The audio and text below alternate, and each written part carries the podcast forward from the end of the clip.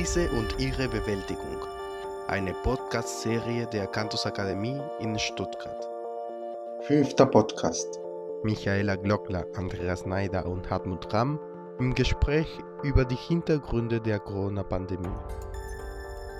Hallo, ich bin Jaira Tala, komme aus Peru und bin in dem Freien Jugendseminar Stuttgart als PA-Beauftragter tätig sowie im Koordinationsbüro des Campus A Stuttgart, der Kooperation anthroposophisch orientierter Ausbildungen in Stuttgart.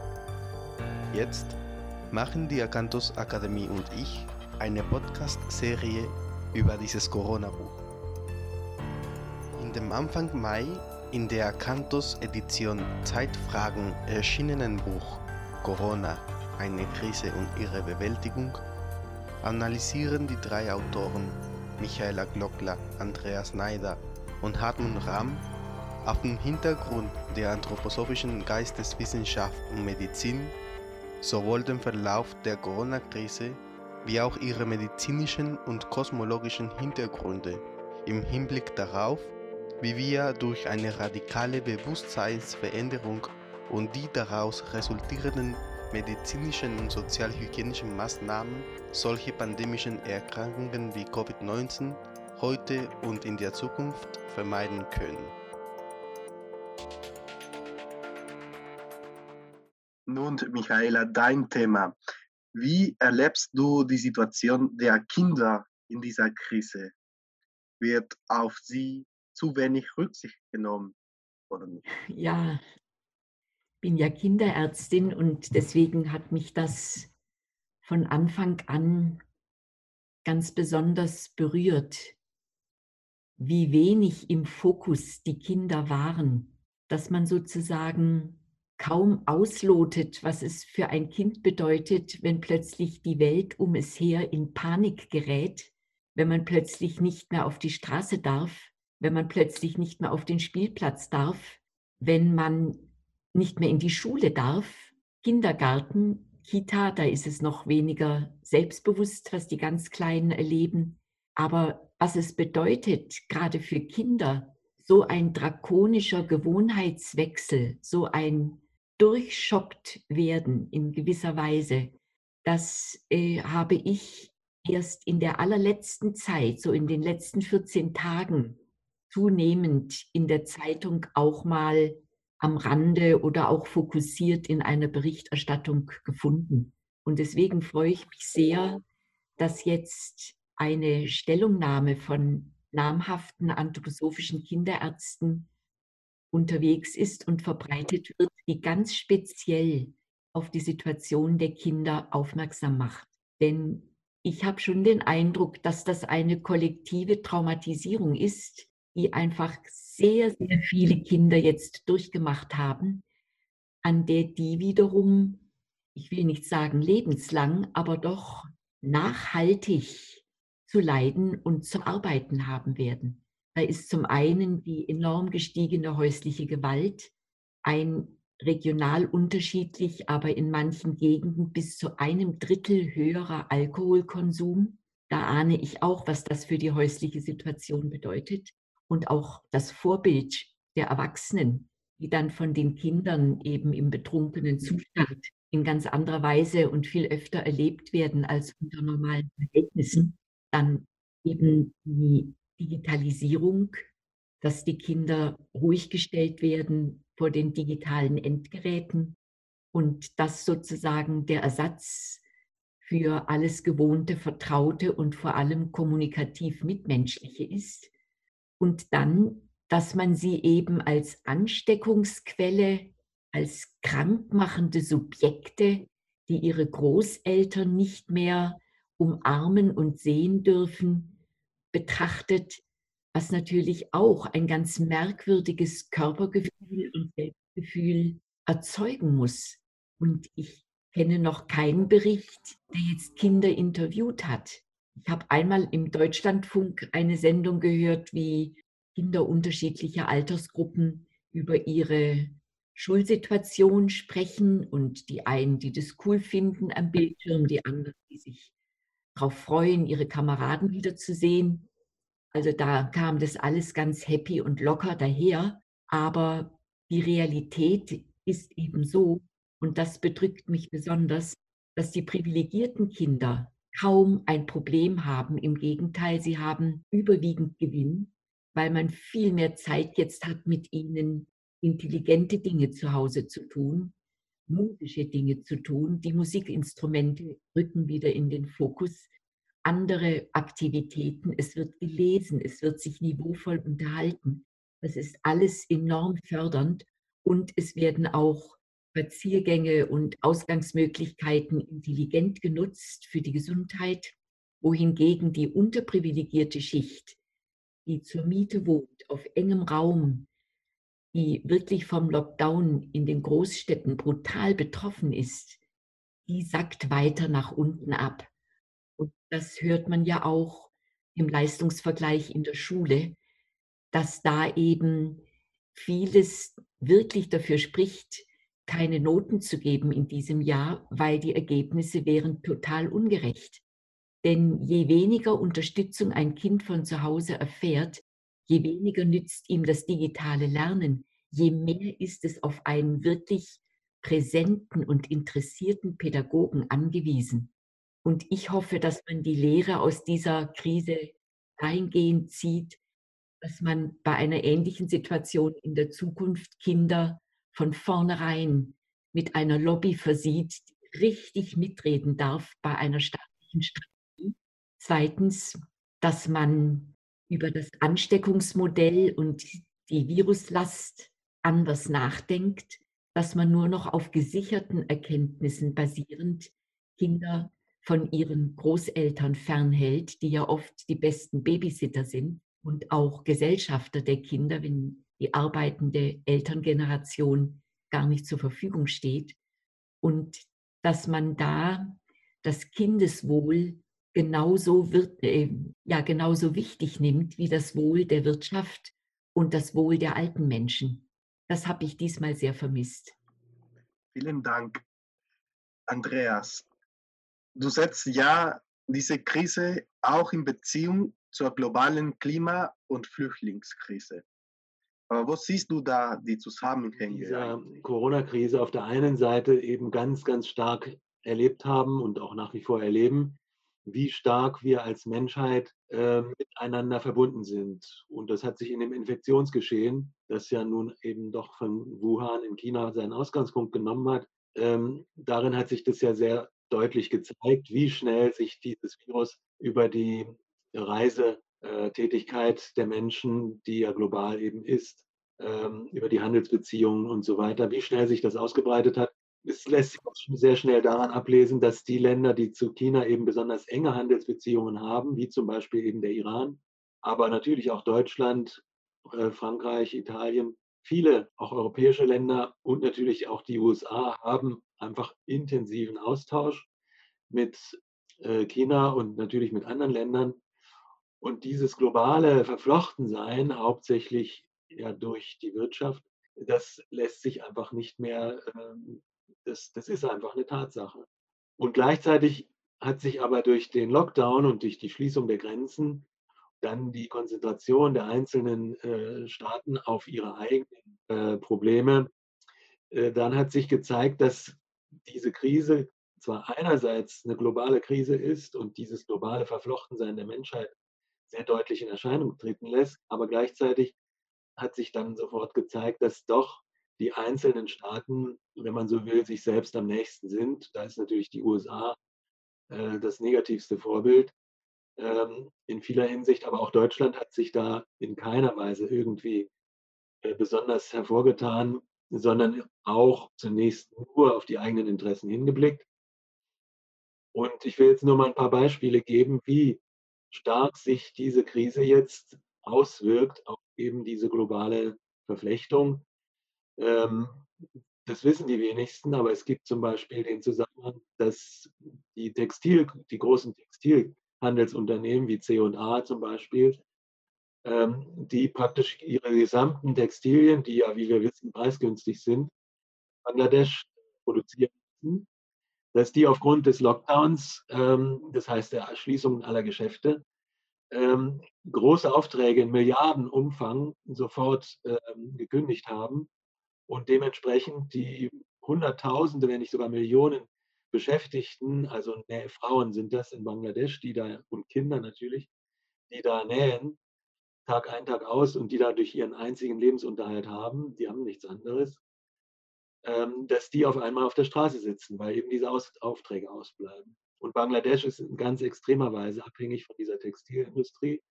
Indien auch in weiten Teilen, China natürlich. Ähm, das ist zum Beispiel ein Effekt, den die Politiker natürlich überhaupt nicht im Auge hatten, als sie diesen Lockdown entschieden haben. Ein anderer Effekt in England zum Beispiel ist, da sind viele Schwarzafrikaner, die das, was sie verdienen, zum großen Teil nach Hause schicken in die Dörfer, von denen sie geflüchtet sind oder emigriert sind. Und diese Dörfer ernähren sich ausschließlich von diesem Einkommen englischer ähm, Migranten, die eben praktisch für die daheimgebliebenen und die auf dem Trockenen sitzenden, war im wahrsten Sinne des Wortes, eben dort äh, arbeiten. Die sind jetzt alle arbeitslos aufgrund des Lockdowns und dementsprechend bleibt dieser Geldtransfer aus.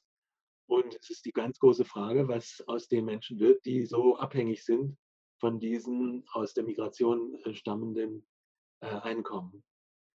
Und damit kommen wir aber wiederum zu der ganzen Flüchtlingsthematik. Nicht denn die Migration, diese ganze Migration erfolgt ja auf diesem Hintergrund, dass es in vielen Ländern nicht mehr möglich ist zu leben. Wiederum bedingt durch den Klimawandel, vor allem in Afrika ist das sehr, sehr stark dadurch bedingt. Trockenheit, Missernten und Heuschreckenplagen und furchtbare Dinge. Hungersnöte und das wiederum durch die Klimakrise und Klimakatastrophe provozierte Migrationsverhalten kommt dann eben nach Europa, wird dort aber versucht wiederum abzuschotten, sodass man also in einem Teufelskreis landet. Nicht?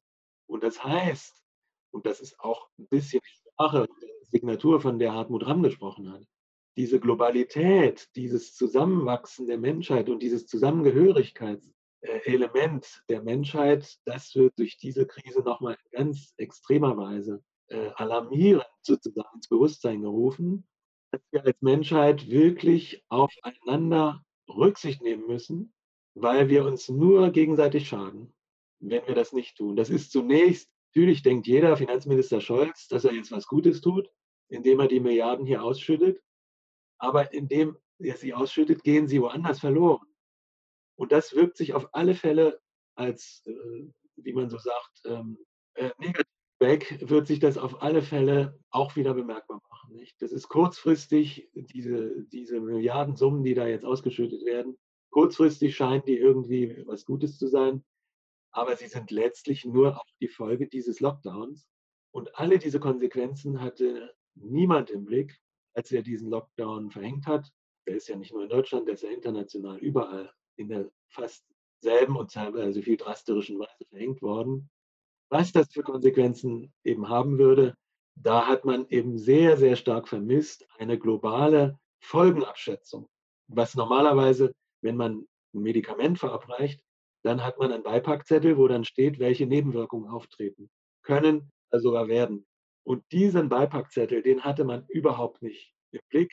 Und deshalb werden meiner Auffassung nach noch viel gravierende Konsequenzen aus diesem ganzen Geschehen, die wir global dann erleben werden, kommen, wenn man nicht sehr, sehr schnell jetzt aufwacht und diesen globalen Zusammenhang wirklich ins Bewusstsein. Jetzt Hartmut, der kosmologische Hintergrund der Corona-Krise umfasst ja deiner Auffassung nach auch positive Aspekte. Kannst du kurz uns erzählen, worin diese stehen? Ja, vielleicht fange ich mal nicht bei der Kosmologie an, sondern ich fange mal dabei an, was wir Menschen erlebt haben und was man immer mehr auch äh, hört in ja, ganz einfache Interviews äh, im, im Fernsehen, im Radio, wenn es jetzt diese Situation hat, dass wir langsam in die Lockerung gehen. Und man bemerken kann, viele Menschen haben nebst dem bedrängenden, Angstmachen, irritierenden auch, fast schon möchte man sagen, irrationalen, was dort am Anfang erzeugt worden ist, mit der Zeit ja auch erlebt durch die Ruhe, die diese Veranstaltung, und ich greife da Michaelas Wort auf, ähm, ausgelöst worden ist, dass sie zu ganz neuen Erlebnissen mit sich selber, mit ihrer sozialen Umgebung und insbesondere mit der Natur und fast möchte man sagen, mit dem Himmel gekommen sind. Also, dass man ja schon gestaunt hat, wenn mal wieder ein Flugzeug am Himmel einen Kondensstreifen äh, gezeigt hat. Aber das zum einen durch die Stille, die da gewesen ist, durch den wenigen Verkehr und auch die, die Ruhe, die die Menschen selber hatten, die Tierwelt ganz anders erlebt werden konnte und dass äh, auch zwischen den Menschen ja ganz andere Arten von Begegnung da gewesen sind. Ich, ich habe diesen Aspekt gewählt, weil mit dieser Qualität, dass die Sonne so ruhig ist, geht ja eine Qualität einher. Ich versuche das mal so in so einen Begriff zu fassen, so eine kreative Ruhe. Wenn unser Herz ruhig ist, dann können wir ruhig denken, dann können wir äh, ausgewogen fühlen und dann können wir auch offen sein für etwas, was, was als Neues auf uns zukommt. Im Kontrast dazu, das haben ja Forscher auch schon im 20. Jahrhundert, Anfang des 20. Jahrhunderts bemerkt, dass äh, viele der großen und kleineren Revolutionen, aber auch Naturkatastrophen einhergehen mit der unruhigen Sonne. Also man kann fast kontrastieren, soziale Unrast, Unruhe im, im Erdenorganismus, Erdbeben, äh, Vulkanausbrüche, Stürme und so weiter geht einher, wenn viele Sonnenflecken da sind, wenn die Sonne unruhig ist. Und umgekehrt, wenn man genau beobachtet, äh, Modellorganismus ist eigentlich äh, die Sowjetunion, die Wechsel von einer Führerpersönlichkeit zur nächsten fanden immer dann statt, wenn die Sonne keine Flecken hatte. Und es, wenn man das ausweitet, äh, gibt Untersuchungen, dass sogar äh, kulturelle Fortschritte in dem Kontext, wissenschaftliche Erfindungen in dem Kontext einhergehen, gehäuft. Wenn man das auf das individuelle Leben bezieht oder eben da, wo wir in unserem Alltag drin stehen, dann ist diese kreative Ruhe etwas, was ganz andere Gestaltungsmöglichkeiten aufmacht. Und als erstes würde ich denken, das, was die Sonne ausstrahlt auf unseren ganzen Erdorganismus oder wie Andreas das eben sagte, die gesamte Erdbevölkerung, die sich als eins fühlt, weil wir sind alle betroffen von dem Lockdown. Die Chinesen sind uns vorangegangen und damals dachten wir noch, ja, das wird von uns fernbleiben und jetzt sind wir durch genau das Gleiche durchgegangen.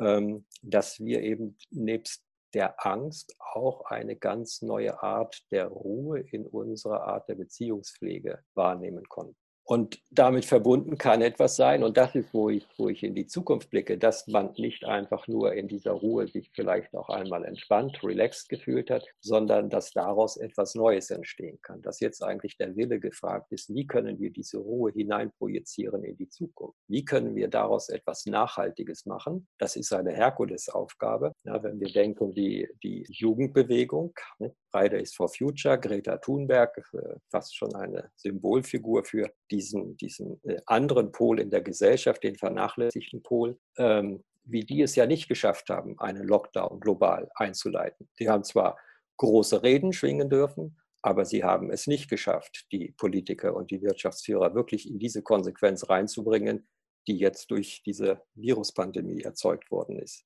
Und das ist die Frage eigentlich an alle Menschen. Und das kann nicht eine Top-Down-Bewegung sein, die von, wo wir, wo wir auf politische Beschlüsse und so weiter warten, weil äh, da wird relativ schnell wieder der Corona normal eintreten, gerade durch den Lobbyismus, der auf dem Hintergrund steht, sondern das eigentlich als Bottom-up, als Grasroot-Bewegung, die Grashalme aus der Erde kommen und Menschen hier und dort das, was sie erlebt haben, das, was sie empfunden haben, das hat uns gut getan. Dieses weniger ist mehr. Äh, dass sie das in den zukünftigen Alltag integrieren. Und das ist eine der großen Hoffnungen, die ich habe, äh, dass damit ganz neue Arten der Veränderungen, friedliche Veränderungen aus dieser äh, Erfahrungszeit von zwei Monaten Lockdown entstehen können. Ja, danke. Und jetzt, ihr liebe Autoren dieses Buches, jetzt können wir uns alle zusammen unterhalten. Wohin entwickelt sich diese Krise jetzt weiter? Steuern wir auf eine globale Umstrukturierung von politischen Systemen zu, in der die herkömmlichen Strukturen wie etwa die EU und die parlamentarische Demokratie, aber auch die Weltmacht des 20. Jahrhunderts, die USA, zunehmend an Bedeutung verlieren? Was, was denkt ihr? Ja, vielleicht fange ich mal an.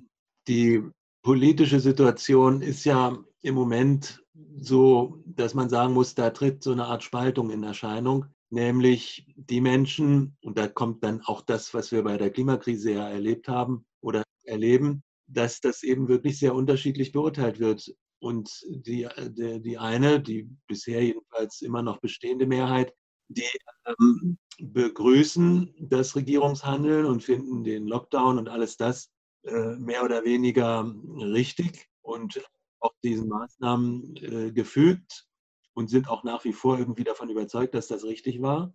Und der andere Teil der Bevölkerung, der sicherlich in der Minderheit ist, aber der deutlich sich zur Geltung bringt, ist der Überzeugung, dass das eben jetzt aus der Perspektive, die wir heute haben, wie auch Michaela am Anfang ja schon erwähnt hat, eben wirklich sehr, sehr fragwürdig war und dass eben diese globale Perspektive, von der ich vorher gesprochen habe, dass die jetzt wirklich in den Vordergrund gerückt werden muss und auch die Frage nach dem Wandel unseres Lebensstils, von dem Hartmut gesprochen hat, der damit einhergeht. Also Menschen, die auch wirklich bereit sind zu sagen, wir sind bereit für einen Systemwechsel, für ein Umschalten.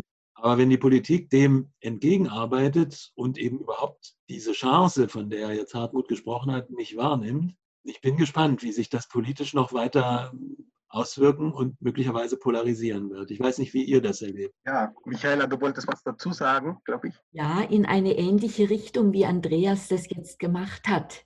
Denn ich finde es im Moment noch zu früh, in irgendeiner Weise Schlüsse zu ziehen, die sozusagen schon sich mit der Wirklichkeit decken. Also da wäre ich sehr zurückhaltend. Aber ich möchte es vielleicht so formulieren. Ich habe eine Riesenhoffnung, dass wir aus dieser Krise in Ruhe lernen und kann dann nur hoffen, Hartmut, dass dein Wort von der ruhigen Sonne, die den Menschen Besinnung, Besinnungsfindung erleichtert, dass das wahr wird.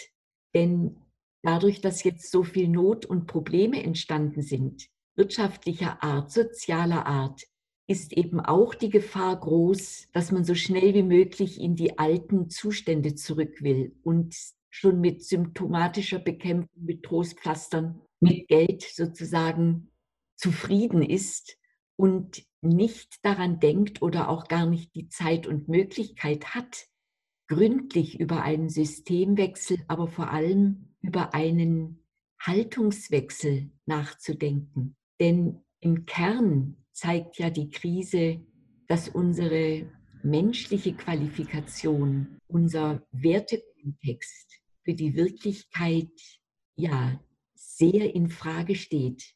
Wenn ich mir überlege, welche Not und welches Elend in weiten Teilen der Weltbevölkerung herrscht und wie die Zukunftsaussichten in ökologischer Hinsicht sind und wie die Verantwortlichen nach wie vor immer wieder die alten Sprüche, die alten Systeme, die alten Denkweisen auf den Lippen und vor allem in den Handlungen tragen, dann habe ich den Eindruck, wir haben eine Riesengefahr, aus dieser Krise nicht die notwendigen Konsequenzen für einen tiefgreifenden gesellschaftlichen und systemischen Wandel zu ziehen. Und da weiß ich als Arzt aus Erfahrung, wenn man aus einer Krankheit, die einen trifft, nicht lernt, dann kommt es im nächsten Schritt schlimmer. Das heißt, Krankheiten sind keine Zufälle, Krisen und Epidemien sind keine Zufälle, sondern die, oder positiv gesagt, sie fallen uns zu, weil wir offenbar neue Anregungen, Impulse für unsere Entwicklungs- und Lernprozesse brauchen.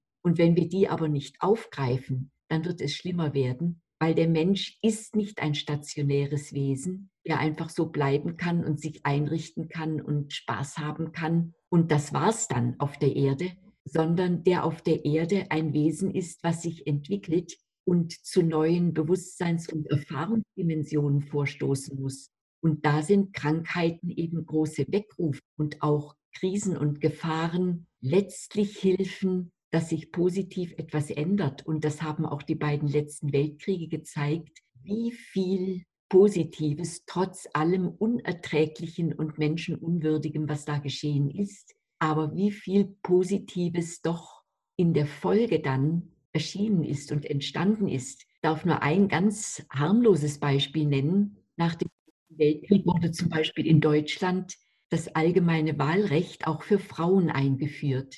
In der Schweiz, wo immer Friede geherrscht hat, war der letzte Kanton, der auch den Frauen das Wahlrecht gestattet hat, der Kanton Appenzell im Jahr 1998. Und in den meisten Schweizer Kantonen wurde es 1971 erst eingeführt, lang nach dem Zweiten Weltkrieg. Da sieht man, wie Friedenszeiten eine viel langsamere Entwicklung mit sich bringen als Krankheitszeiten, Krisenzeiten, wo man eben aufgerüttelt wird und wo plötzlich andere Werte, nämlich menschliche Werte, viel mehr zählen als in der trägen Gesundheitssituation, wo man sich doch primär um materiellen Fortschritt und nicht um innere Entwicklung kümmert. Ja, diese sind Wendepunkte. Entweder lernen wir jetzt oder kommt das noch schlimmer vielleicht. Hartmut, hättest du für uns da ein paar Gedanken für die Weiterentwicklung äh, dieser Krise eigentlich? Ja, ihr wollt natürlich von mir kosmologische Gedanken hören, weil ich bin weder Arzt noch äh, Andreas jetzt im kulturhistorischen, im geopolitischen Bereich so zu Hause. Ich möchte an das anknüpfen, was, was äh, ihr beide im, im Vorfeld äh, angedeutet habt, dieses auf der einen Seite, dass mit den alten Methoden es, es nicht greifen wird, irgendetwas Neues ähm, in die Welt zu stellen, dass also irgendwo eine ganz neue Kraft gebraucht wird. Und das knüpft sich ja daran an, eigentlich an die Kraft der Kinder oder der Jugendlichen. Also Michaela hat das angesprochen, diese Frage der äh, Traumatisierung, die wahrscheinlich gerade für diejenigen Kinder da ist, die noch ihre Resilienz, die seelische Resilienz noch nicht so stark ausgeprägt haben. Wenn ich an die Generation denke, die jetzt zum Beispiel an den Schulabschluss äh, hingeht, äh, frage ich mich, was erleben die im Moment? Was für, was für Gedanken hegen sie? sie? Sie werden ja eben kaum gefragt, sie sind von der Bühne verschwunden. Aber was, was ist bei diesen Menschen, die dort am Freitag auf die Straße gegangen sind immer und ihre Forderungen artikuliert haben? Nichts ist passiert und jetzt sehen sie, es ist alles möglich. Alles kann stillgelegt werden, die Flugzeuge fliegen nicht mehr und es wird ungeheuer viel Geld gesammelt, um die Wirtschaft wieder äh, in Gang zu bringen. Entsteht dort, nachdem man eine gewisse, naja, vielleicht äh, Schockstarre überwunden hat, äh, so etwas wie die Forderung, dieses möchte ich gern in Zukunft auch sehen für unsere Zukunft, wenn wir 30 Jahre weiter sind, wenn wir 50 Jahre sind und Sorge tragen für unsere Enkel, dann möchte ich gern, dass dieser Planet Erde äh, noch im Gleichgewicht ist, dass ich meinen Enkel hier wirklich auch eine Zukunft projektieren kann. Dann möchte ich aber auch, dass andere Dinge, die mir jetzt im Moment noch scheinbar äh, gegeben worden sind von meinen Elterngenerationen, dann möchte ich, dass die auch noch da sind. Also da ist für mich die Frage, ob diese ganz junge Generation, die nicht die Kindergeneration, sondern die, die bald im, im, praktischen Leben drin stehen werden, welche Konsequenzen werden sie aus den Erlebnissen in dieser äh, Lockdown-Situation ziehen? Und weil ich gesagt habe, ich habe auch einen kosmologischen Hintergrund äh, dafür, da ist für mich wie so, man könnte sagen, auf der einen Seite ist es eine Art Prophetie und auf der anderen Seite könnte man sagen, es ist wie so ein Skript für die Veranstaltung, in der wir jetzt drinstehen, ein Märchen. Ein Märchen, das der Verfasser genannt hat, eine kosmische Symphonie. Der Verfasser, das ist der Dichter Novalis, der dieses Märchen äh, 1799 äh, geschrieben hat. Und zwar als er ein kosmisches Phänomen erlebt hat, was wir selber auch erst vor etwa 20 Jahren gehabt haben, ähm, nämlich ein ungeheuer intensives Schauer von Sternschnuppen, die sogenannten Leoniden. Das hat Novalis gesehen und dann hat er dieses sogenannte Klingsor-Märchen äh, in seinem Heinrich von Ofterdingen verfasst.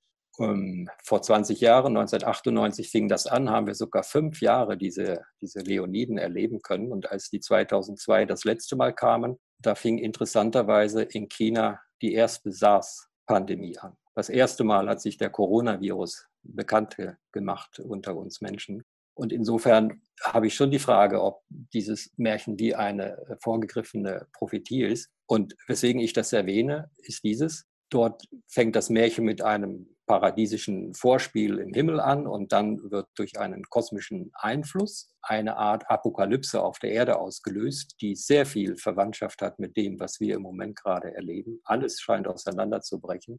Und dann ist es ein junges Mädchen, die Fabel, also ein junges Mädchen, was sozusagen, wann immer es eine Geschichte erzählt, die reine Wahrheit erzählt. Und eine Wahrheit erzählt, die sofort auch Handlungskonsequenzen im guten Sinne nach sich führt. Und sie schafft es dann, diese Apokalypse durch das Stiften von Beziehungen, durch das Einführen von Heilmitteln, äh, durch das Retten letzten Endes des Riesenatlas, also eigentlich der Erde, äh, dieses Heilsgeschehen ähm, äh, einzuleiten, wo dann das in eine ganz neue Harmonie geführt wird. Und für mich ist irgendwo symptomatisch diese Kraft der Fabel, die sich nicht haftet an irgendwelches altes Wissen, sondern aus der unmittelbaren Gegenwart heraus äh, in die Handlung kommt. Und da habe ich so, so die Frage, ob die, die Jugendkraft, die wir ja in den letzten Monaten erlebt haben in dieser Friday for Future Bewegung und die wahrscheinlich jeder Lehrer, jede Lehrerin heute im Alltag erleben kann,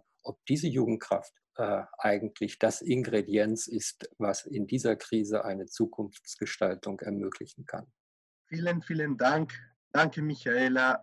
Danke, Andreas.